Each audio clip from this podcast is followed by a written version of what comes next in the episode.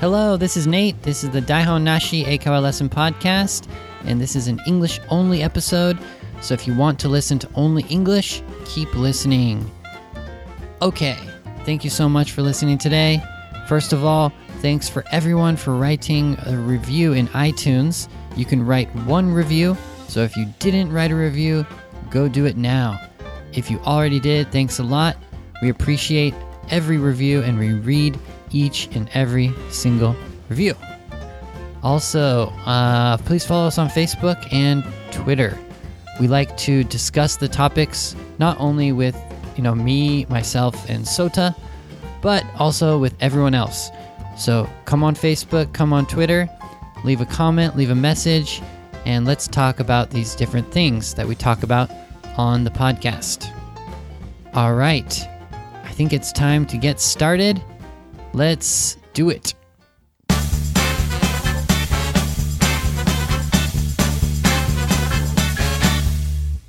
Okay, so what's the topic for today? It is three things you can do to exercise.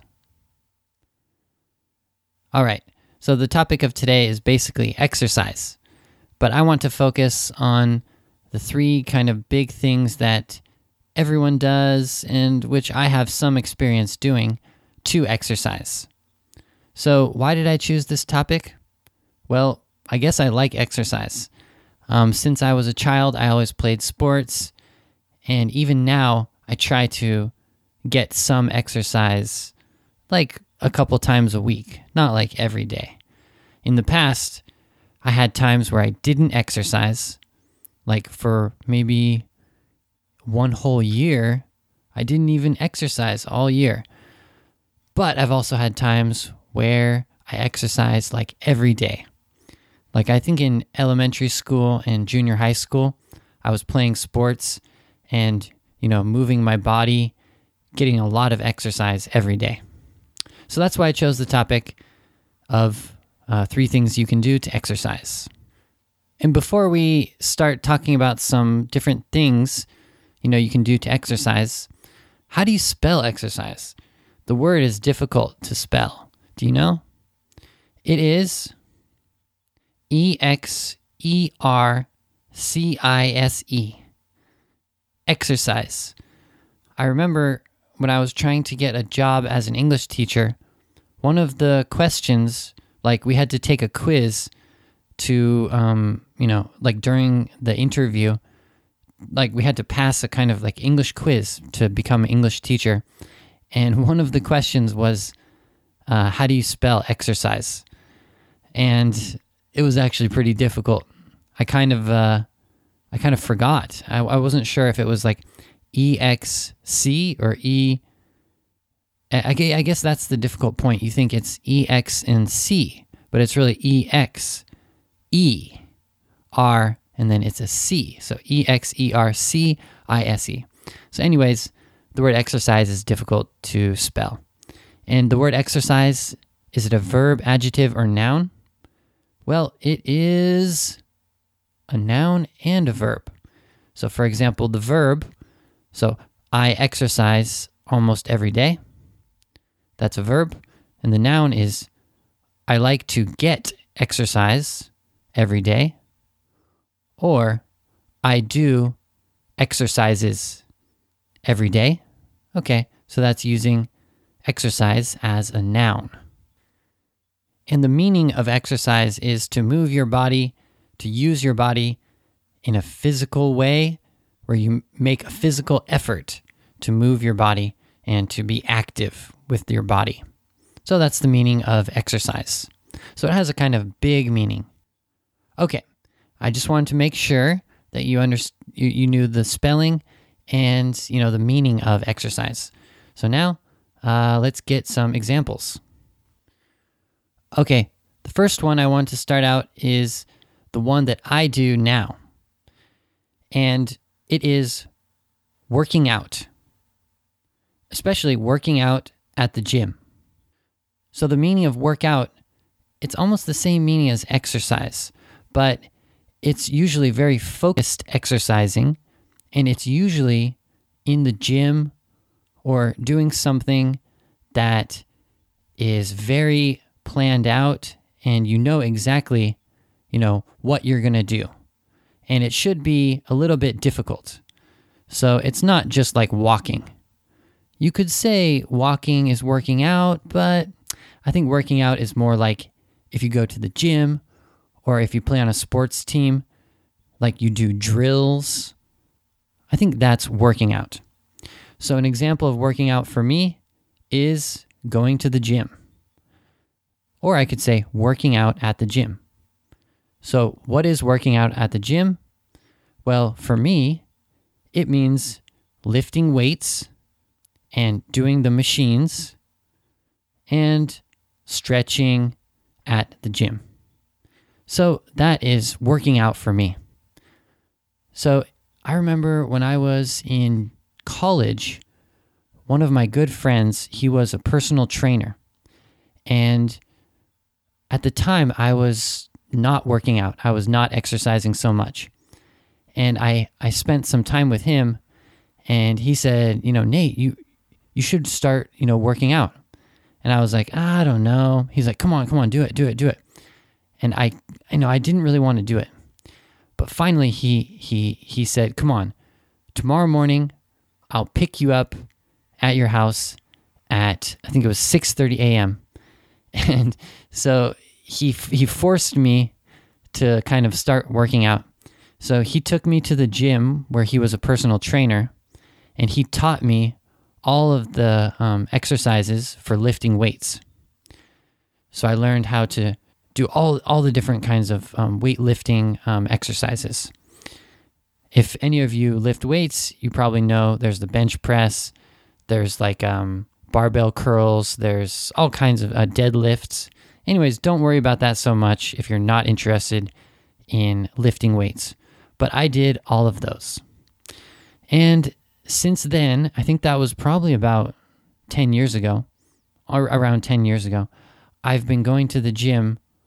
Well, not like every week or you know, every day or every month, but I did it consistently for about, I don't know, two years. And then I took like one year break. And then I did it for like five years. But, anyways, I kept up um, working out at the gym. So that's my example of the first one, which is to work out. And I think this phrase is better than to say like muscle training. I think in Japan, people say muscle training because that's how you say it in Japanese. You say kinniku training or something like that.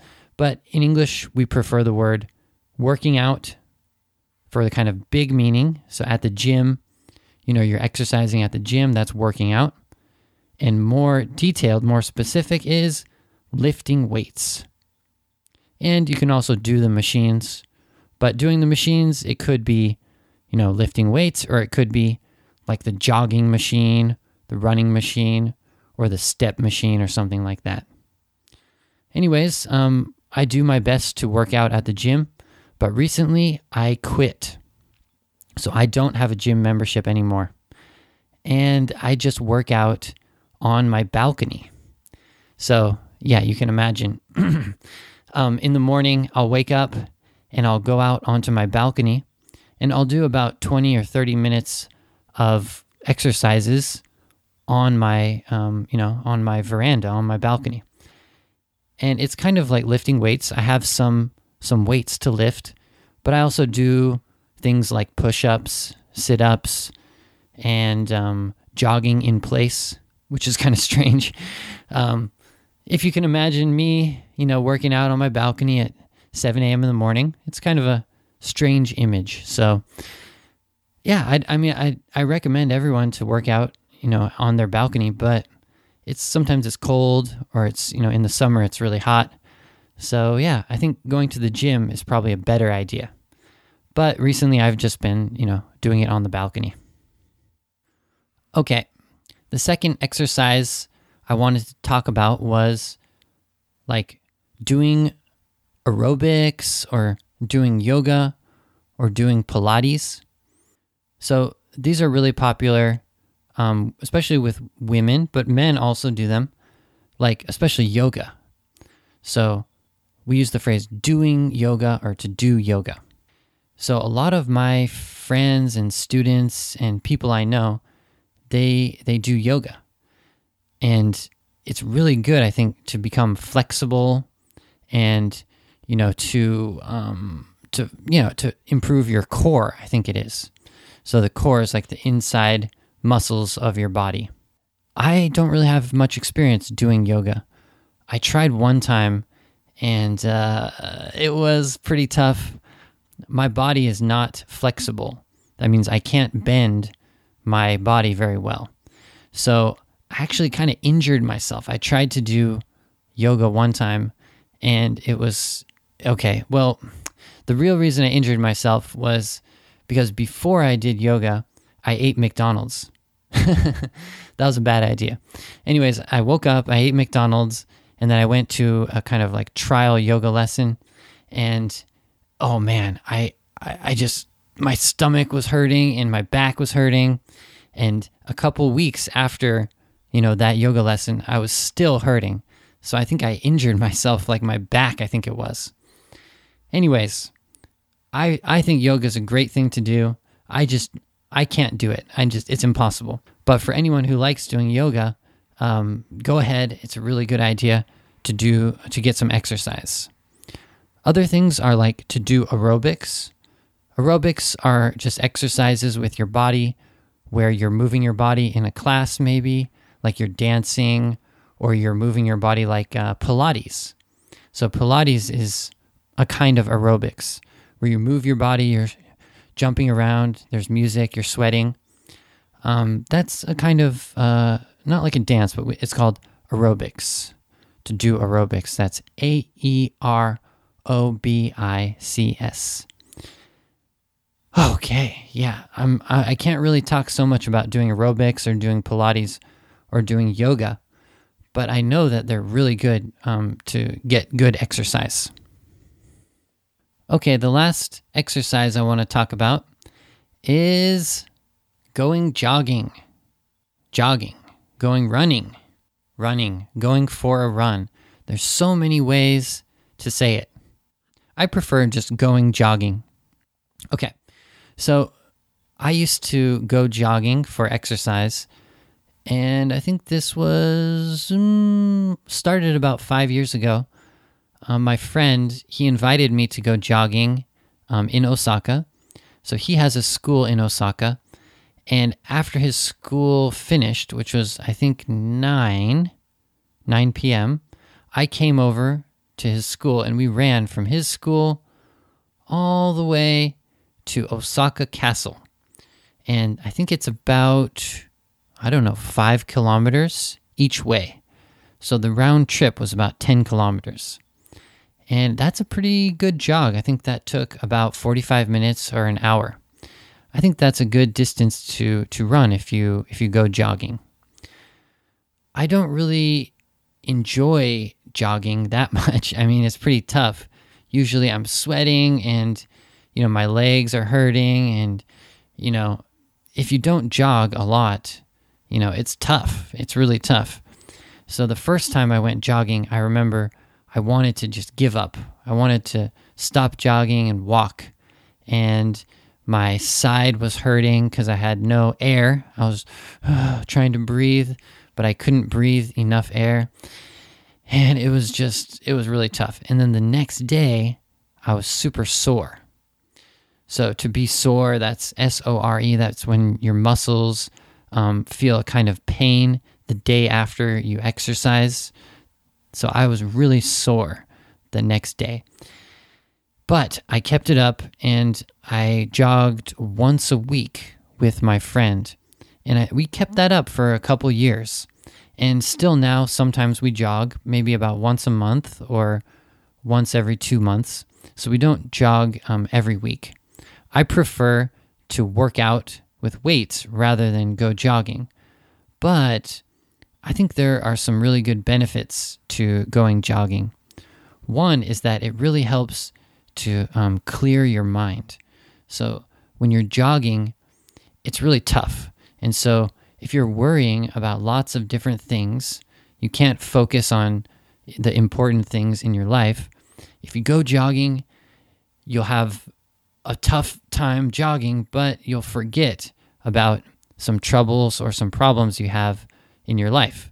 So I think that's a really good way to kind of clear your mind is to go jogging and to have some, you know, some of those chemicals in your mind make you forget about all the small troubling things. Also, um, when you do when you go jogging, your heart and your your cardio improve. So cardio is C A R D I O, cardio. That's like your heart. So it's like your your heart's ability to like pump blood, you know.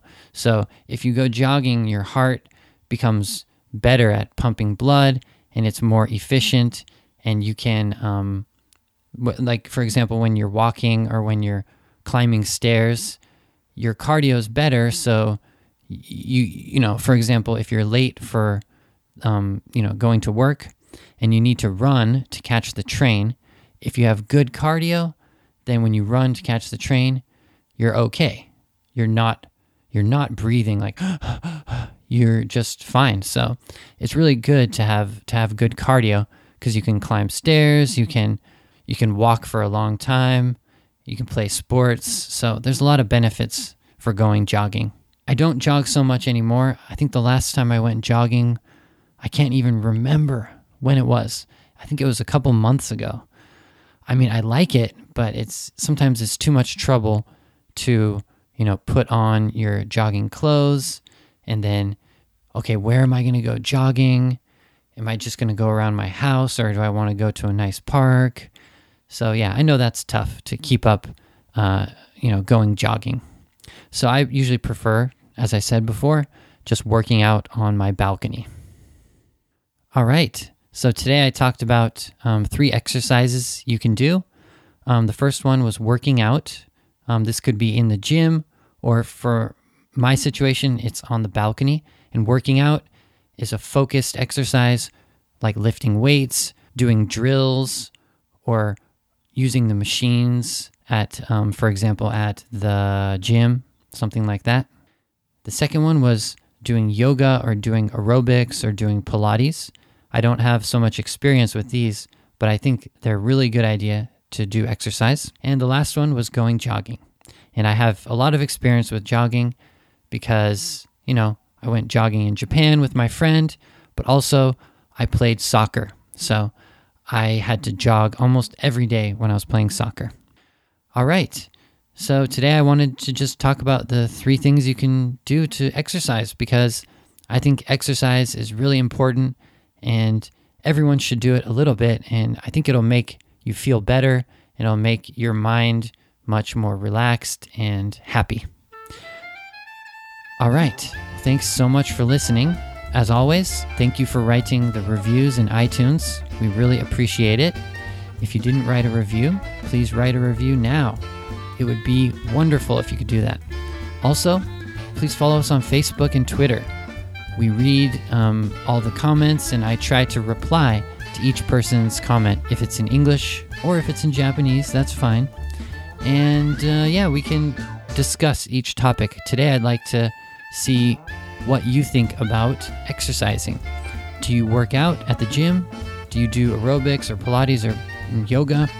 Or do you go jogging? So I'd like to hear um, what kind of exercises you do. All right. Thank you so much for listening, and goodbye.